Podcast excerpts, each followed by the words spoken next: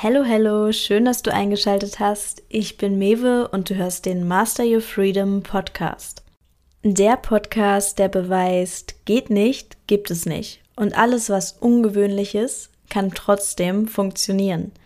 Die Hauptsache ist, dass du das Rückgrat entwickelst, deinen eigenen Weg zu gehen, selbst wenn er mal von der Norm abweicht. So, und jetzt freue ich mich, dass du dabei bist und viel Spaß bei der Folge.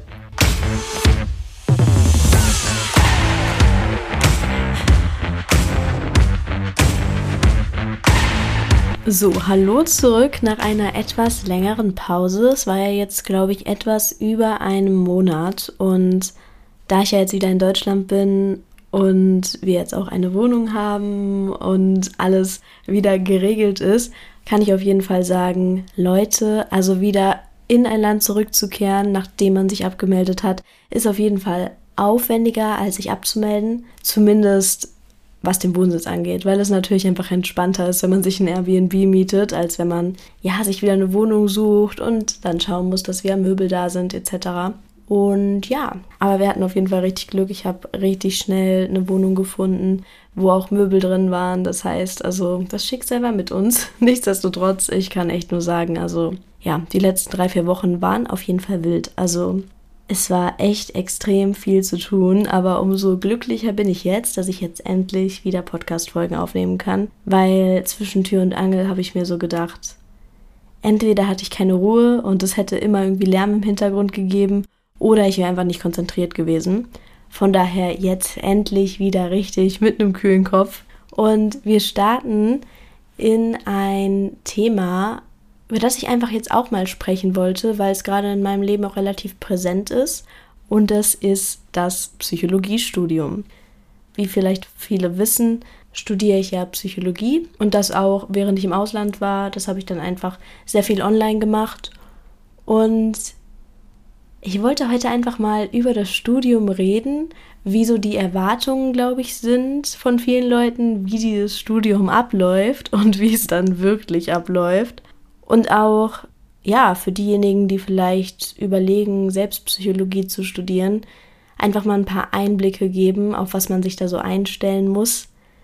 Weil, ganz ehrlich, es war für mich alles sehr überraschend. Also, also ich bin jetzt schon fortgeschritten in dem Studium und kann trotzdem sagen, ich habe die ganze Zeit so ein bisschen gewartet, dass noch was kommt, wo ich mir so denke, wow, ja, das ist das, was ich erwartet habe.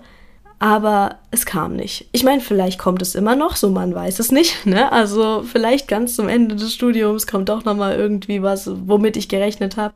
Aber bisher ist es anders, als viele Leute, glaube ich, denken, mit denen ich darüber spreche. Also wenn mich jemand fragt, was machst du so, studierst du und ich sage, ich studiere Psychologie, dann sind immer alle so, oh mein Gott, das ist bestimmt voll das spannende Studium, das ist bestimmt voll cool, mega. Und mh, mm, das habe ich auch gedacht.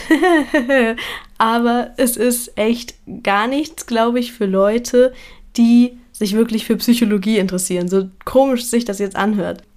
Aber man merkt ja hier auch auf dem Podcast, bei allem, was ich so erzähle, dass ich mich eigentlich sehr für den Menschen interessiere, für die menschliche Psyche, für das Gehirn, für den Körper, für Persönlichkeitsentwicklung, für Bewusstseinszustände. Und ich dachte halt, das wird auch im Studium vorkommen, damit man dann, auch wenn man einen therapeutischen Beruf möchte, den Menschen auch gut weiterhelfen kann und sie gut unterstützen kann, besser mit sich selbst klarzukommen. Und ja, das ist mir allerdings bisher nicht so wirklich im Studium begegnet, muss ich sagen. Also ich habe tatsächlich mich damals sehr gefreut, als es geklappt hat mit dem Studium. Ich habe sogar geweint vor Freude, so no joke. Ich bin bei sowas normalerweise jetzt nicht so die Person, die da so die krassesten Gefühle ausbricht oder so. Aber ich habe geweint vor Freude, als ich wusste, nice, so ich kann das jetzt studieren. Weil wenn ich ein Thema über alle Themen setzen müsste, was mich interessiert, so ein Überthema, worunter alles andere fällt, was mich interessiert, dann ist es Psychologie, hundertprozentig. Und ich war so, ja, perfekt, so, perfekt, so, ich kann das studieren, was mich interessiert. Das, was einem auch in der Schule immer gesagt wird, so, mach dir nichts draus, in der Uni wird's besser, da kannst du ja wenigstens das studieren, was dich interessiert. Haha. So, das Problem ist, also meine Erwartung war halt wirklich, wir, ja, lernen so richtig die Psyche des Menschen kennen und ja, vielleicht sprechen wir über Persönlichkeitstypen oder über Kindheitstraumata, über verschiedene Verhaltensweisen, Verhaltensmuster, die durch die Vergangenheit geprägt worden sind ähm, und wie man herausfindet, wie Leute geprägt worden sind und wie man diese Konditionierung vielleicht wieder löst, wenn sie einem einfach nicht dienend sind. Ähm, alle diese Sachen, damit habe ich gerechnet. Und dann kam relativ schnell die Ernüchterung, als ich merkte, es geht im Prinzip nur um Zahlen. so. Und Leute, ich sag euch eins. Ich habe mir geschworen damals in der Schule, weil ich auch Mathe ins Abi nehmen musste. Und ich habe mir geschworen, nach der Schule nie wieder irgendetwas mit Mathe zu machen. Da kann ich auch einmal kurz erklären, vielleicht findet ihr euch darin wieder. Ich denke, dass das sehr damit zu tun hat, was für ein Lerntyp man ist, was für Sachen man gut kann oder für welche Sachen man sich interessiert. Und es gibt ja den visuellen Typ, den auditiven Typ und den kinästhetischen Typ. Und der visuelle Typ, der muss die Sachen sehen, der auditive Typ, der muss die Sachen hören und dann können die sich das gut merken. Und der kinästhetische Typ, der muss es fühlen.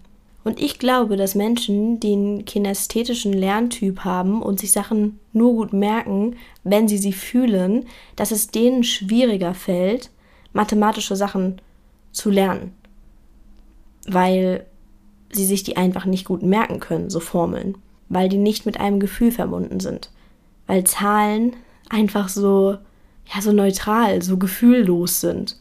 Während Worte, da gibt es sofort eine Assoziation aber Zahlen hm, so weniger, vor allem so Formeln. Und ich bin halt ein Typ Mensch, auch wenn ich irgendwo neu angefangen habe zu arbeiten und wenn es nur darum ging, im Fitnessstudio damals die Sauna auszumachen, wenn man mir das zeigt und sagt, ich werde es mir nicht merken, ich werde es nicht mehr, also ich, ich werde es mir nicht merken, hundertprozentig nicht. Ich habe dann keinen Schimmer mehr. Also ich muss es einmal selbst gemacht haben, dann ist es gar kein Problem.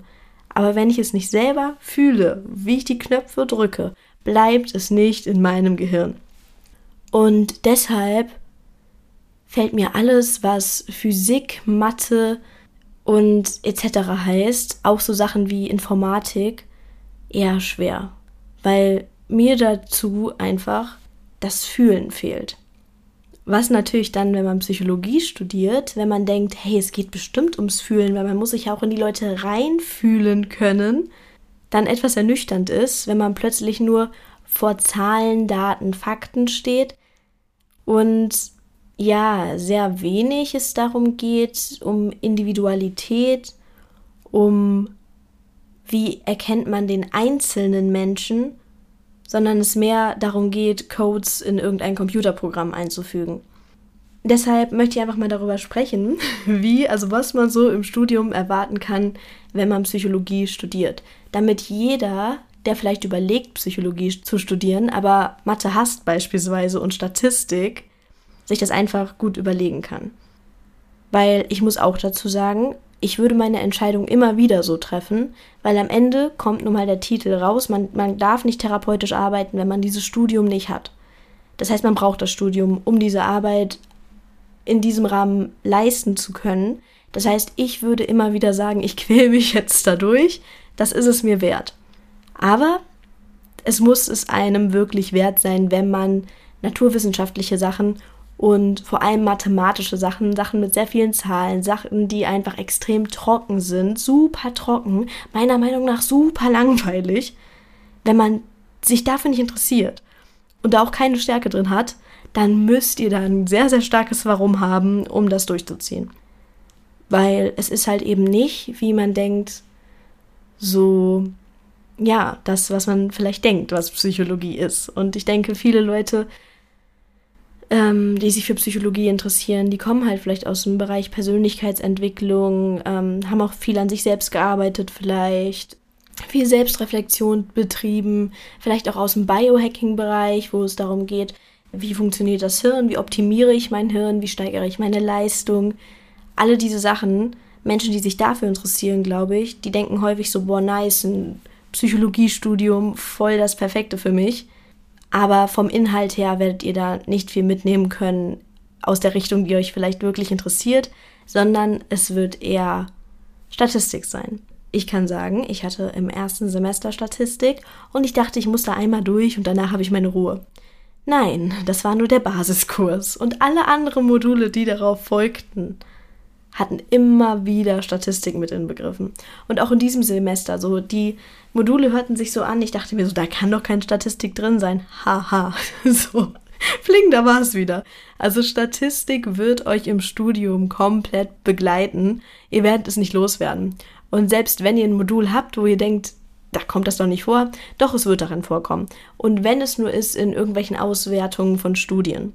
Und deshalb möchte ich auch mal sagen, natürlich hat das alles auch seinen Platz. Also ich will jetzt nicht sagen, dass Statistik komplett sinnlos ist, dass Zahlen, Daten, Fakten sinnlos sind, um Gottes Willen.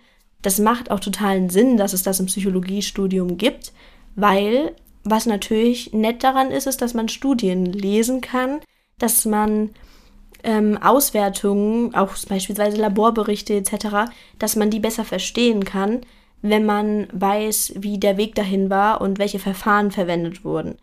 Also das macht definitiv auch Sinn. Das ist auch super wichtig, denke ich, gerade wenn man dann im therapeutischen Beruf arbeitet, dass man das kann. Nichtsdestotrotz weiß ich jetzt nicht, ob ich unbedingt sagen würde, lass uns das in jedes Modul einbauen und alles andere komplett vernachlässigen. Aber gut, so. Nichtsdestotrotz ähm, ist es natürlich trotzdem ein wichtiger Teil im Studium. Nur möchte ich halt betonen, es ist nicht nur ein wichtiger Teil, sondern der alles andere unterwerfende Teil. Also dieser Teil Statistik und ähm, ja auch diese ganzen Computercodes kennen, um die Sachen in die Statistikprogramme einzufügen, das nimmt den Großteil des Studiums ein und es wird nicht großartig um den Menschen als Individuum gehen. Nur, dass ihr es wisst. So. Und ich finde, das ist aber auch schlussendlich gar kein Problem, wenn man trotzdem weiß, man möchte am Ende dann den Abschluss haben, damit man eben dann praktizieren kann mit dem Wissen, was man sich selber angeeignet hat, dann ähm, lohnt sich das ja trotzdem. Nur muss ich halt sagen, also alles, was ich jetzt für therapeutische Arbeit für mich verwenden würde in meiner Arbeit, habe ich nicht im Studium gelernt. Nichts davon. Nichts, nichts, wirklich gar nichts davon. Also, es kommt einfach nicht vor. Es wird wahrscheinlich vielleicht noch vorkommen am Ende ein bisschen, aber nichtsdestotrotz finde ich es halt ein bisschen schade, dass es so extrem wenig vorkommt. Natürlich ist Psychologie auch ein Studiengang, nicht jeder will damit in eine therapeutische Richtung. Das heißt, ne, wenn man jetzt in Richtung Werbepsychologie geht, Wirtschaftspsychologie etc., ähm, dann braucht man natürlich auch einen anderen Schwerpunkt. Aber auch da finde ich halt, ist ja eben die menschliche Psyche doch super wichtig. Und äh, ich finde irgendwie, die kommt zu kurz. Nichtsdestotrotz, was durchaus sehr interessant ist, was man auch im Studium wirklich bekommt, ist die biologische Psychologie, wo es wirklich um die Einzelteile des Gehirns geht, was für welche Prozesse verantwortlich ist, was auch vielleicht nicht so funktioniert, wenn verschiedene Symptome auftreten. Ja, und wirklich die, die ganzen Einzel- und diese ganzen Einzelteile, die werden wirklich auch gut erklärt und da kann man auch dann viel für sich mitnehmen. Also sowas interessiert mich jetzt zum Beispiel auch schon immer. Es ist natürlich super komplex, auch sehr, sehr viel zu lernen. Aber es ist wenigstens kein Statistik. Woo! ähm, nee, aber auf jeden Fall, sowas kommt natürlich auch vor. Und natürlich geht es auch ein wenig um die menschliche Psyche. Das dann aber immer eher in Form von Theorien, wo da meistens noch erwähnt wird, dass sie schon wieder widerlegt sind und aus irgendeinem anderen Jahrhundert stammen. Und da frage ich mich dann halt immer, warum muss ich jetzt ein ganzes Modul mit Theorien lernen, die schon widerlegt sind? Warum lernen wir nichts von der Gegenwart? Warum lernen wir nicht an dem, was wir vor unseren Augen gerade haben, was gerade gesellschaftlich passiert und was dann in der Zukunft eventuell daraus resultiert und wie wir dann da unterstützen können? Keine Ahnung, warum das so ist, wäre für mich irgendwie glaube ich, auch spannender, als wenn ich die ganze Zeit Theorien lerne, die halt eben Theorien sind und auch sehr theoretisch sind, weil es sind ja Theorien. Ähm, ja, und ich finde, die Praxis kommt halt einfach dadurch etwas kurz. Also das auf jeden Fall mal dazu. Weil ich glaube, viele gehen das Studium rein und denken sich so, boah, das wird mega cool, mega spannend. Und das wird es vermutlich auch, wenn ihr Mathe mögt. Ansonsten mm, wird es wahrscheinlich nicht so yippie yay, wie ihr euch das in euren Träumen so vorgestellt habt. Ähm, aber eben, es kommt natürlich auch immer auf den Menschentyp an. Wenn man jetzt halt ein Menschentyp wie ich ist, dann findet man es eher ziemlich, ziemlich, ziemlich trocken und sehr ernüchternd. Nichtsdestotrotz wollen wir jetzt auch nochmal kurz zu den Zugangsvoraussetzungen kommen für alle, die da mit diesem NC auch so ihre Probleme haben. Weil der NC in Deutschland ist ja wahnsinnig streng. Also da in ein Psychologiestudium reinzukommen, ist ja wirklich schwierig. Und mir ist jetzt noch aufgefallen, jetzt wo ich auch in Österreich unterwegs war, die letzten Monate, in Österreich beispielsweise ähm, gibt es ein Zugangsverfahren, also keinen NC, sondern ähm, da ist es so, dass man einfach einen Eingangstest macht und die, die den Test am besten bestehen, kriegen dann die Studienplätze. Finde ich persönlich wesentlich fairer. Ich glaube, in Holland kommt man ja auch entspannt rein. Ja, das heißt, also Leute, Österreich ist so nice. Wenn ich das schon gewusst hätte, glaube ich, dann wäre ich von vornherein einfach nach Österreich zum Studieren gegangen. Das ist also auch eine Option, wenn ihr dem NC aus dem Weg gehen wollt, weil das finde ich auch irgendwie schon immer ein bisschen unlogisch. Nur weil man ein gutes Abitur hat, kann man ja nicht automatisch gut in dem Fach sein. Wobei ich jetzt natürlich sagen muss, wenn man in Mathe gute Noten hat, wird einem dieses Studium wahrscheinlich auch leicht fallen. Ähm, aber nichtsdestotrotz, ich finde so einen Zugangstest immer viel besser, als wenn man eben diesen NC immer im Weg hat. Das finde ich irgendwie sehr schade, dass das aktuell noch so ist. Ich finde, so ein Zugangstest zeigt halt viel mehr, wer dann wirklich für den Studiengang passend ist, als ein NC, der so allgemein mit dem Abitur schlussendlich zusammenhängt und überhaupt nicht für das Fach ist, was man dann studieren will. Ja, und kommen wir jetzt noch zum Thema allgemein Therapie und wie häufig therapiert wird und was auch häufig so gelernt wird. Weil ich habe mich auch sehr viel in letzter Zeit mit den Themen Hypersensibilität, ADHS und ähm, Autismus etc. befasst. Und was mir immer wieder auffällt, auch wenn ich Leuten begegne, die davon betroffen sind oder wenn ich mir Sachen dazu anschaue und von Leuten Berichte höre, die davon betroffen sind, dann ist es meistens so, dass es halt so ist, ja, ich habe da diesen Fehler. Ich habe mir das diagnostizieren lassen, ich habe da diesen Fehler. Ja, jetzt weißt du, warum ich so bin, wie ich bin. Ich habe halt hier diese schon fast so Behinderung, diese Fehlfunktion. Das haben die zum Teil auch so vom Therapeuten dann gesagt gekriegt, dass es so eine Fehlfunktion ist, so. Und so wird es auch gelehrt, so ein wenig. So nach dem Motto, ja, das ist nicht die Norm, deshalb ist das jetzt ein Fehler und wir müssen das irgendwie so anpassen, dass es wieder zum System passt. Ich finde das so faszinierend, weil auch ADHS oder Autismus oder eine Hypersensibilität das sind keine Fehler in dem Sinne, dass sie nur schlecht sind. Oder das Gehirn von diesen Leuten funktioniert nicht schlecht, es funktioniert zum Teil einfach anders. Und das heißt, anders bedeutet, man hat auch Stärken, die die anderen Leute nicht haben. Ja, man hat Schwächen, die die anderen nicht haben, aber man hat auch Stärken, die die anderen nicht haben. Und das bedeutet, anstatt zu sagen, uh, das ist ein Fehler, sie müssen jetzt einfach schauen, ähm, entweder hier, sie können das medikamentieren oder sie kriegen hier diese Diagnose, damit, falls dann jemand sagt, sie verhalten sich so und so, dann können sie das erklären, können sagen, ja, ich bin behindert. Zum Teil wird es ja wirklich so genannt. Da denke ich mir dann immer so, warum setzen wir nicht an, dass man diese Stärke hervorhebt, dass man das, was man als Geschenk bekommen hat, weil so etwas kann auch ein Geschenk sein, dass man das für sich nutzt, weil es ist eine fucking Superpower, wenn man checkt, dass das Gehirn nur anders funktioniert und dann checkt, wie es funktioniert und dementsprechend auch so damit umgehen kann, dass es einem dient und dass man diese anderen Funktionen für sich nutzen kann, anstatt zu sagen, äh, ich bin falsch.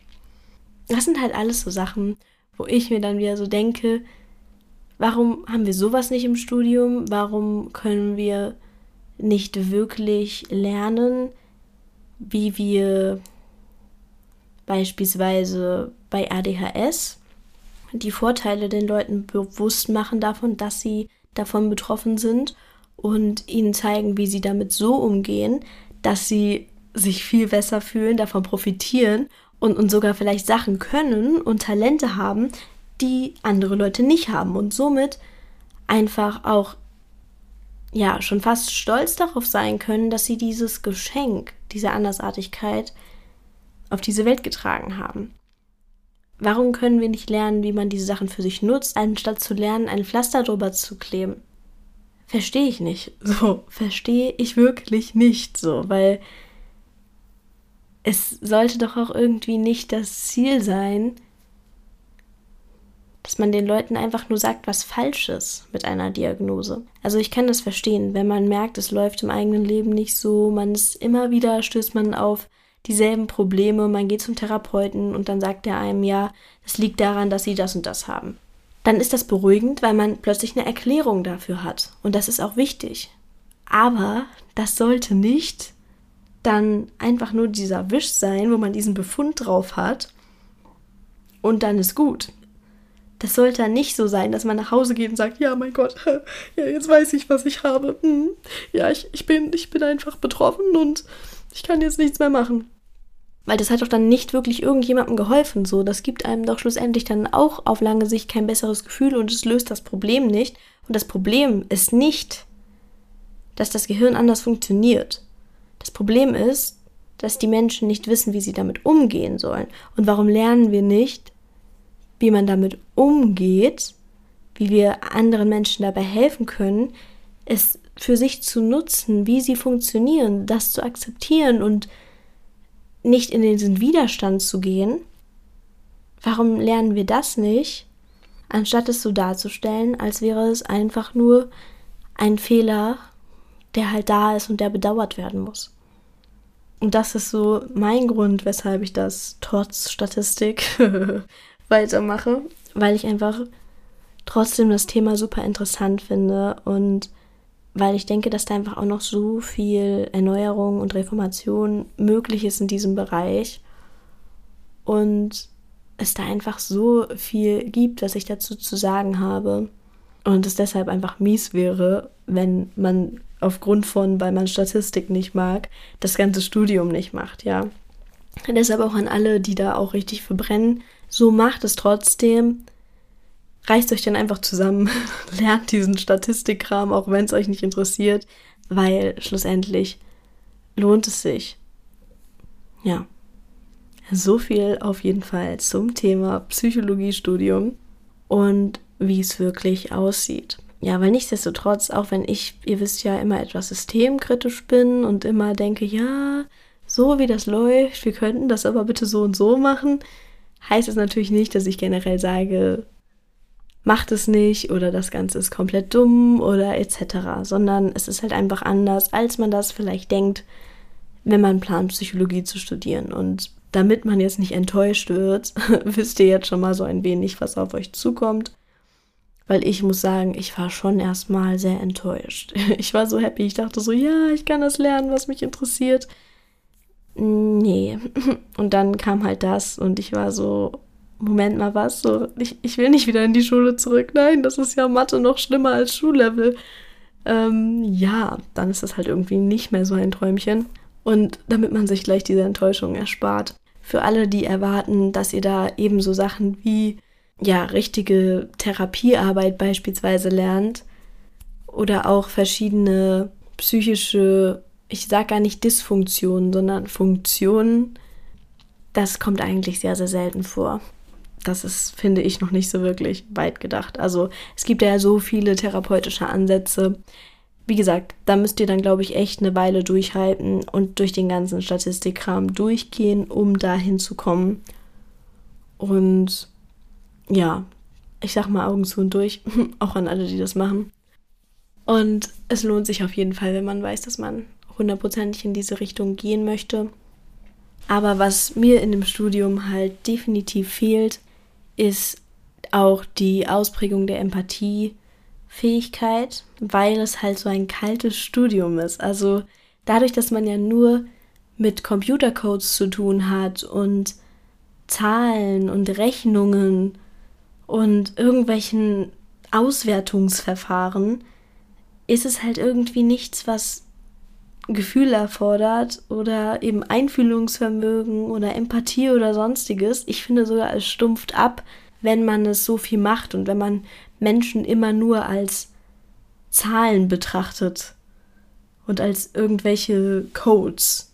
Also ich finde das irgendwie so, ich finde für den psychologischen Beruf braucht man Menschlichkeit und die wird in dem Studium gar nicht gefördert. So, man kann jetzt natürlich einfach mal voraussetzen, dass Menschlichkeit einfach bei jedem vorhanden ist und Empathievermögen und Einfühlungsvermögen und das Interesse an anderen Individuen, aber es ist halt einfach nichts, was Teil des Studiums ist, sondern das Studium ist halt, also für mich einfach so ein kaltes Studium. Es ist halt so kalt, trocken, komplett sachlich und so wichtig Sachlichkeit auch ist, fehlt halt dieser zwischenmenschliche und emotionalere Aspekt. Ja, so viel dazu. Ich weiß jetzt gar nicht, wie lange ich geredet habe. Hoffe, das konnte euch eine kleine nette Einsicht geben. Und dann hören wir uns in der nächsten Podcast-Folge. Gebt dem Podcast gerne eine gute Bewertung, je nachdem, auf welchem Streamingdienst ihr ihn gerade hört. Und falls ihr ihn noch nicht abonniert habt, dann könnt ihr es natürlich auch gerne tun. Und dann bis zum nächsten Mal. Ciao.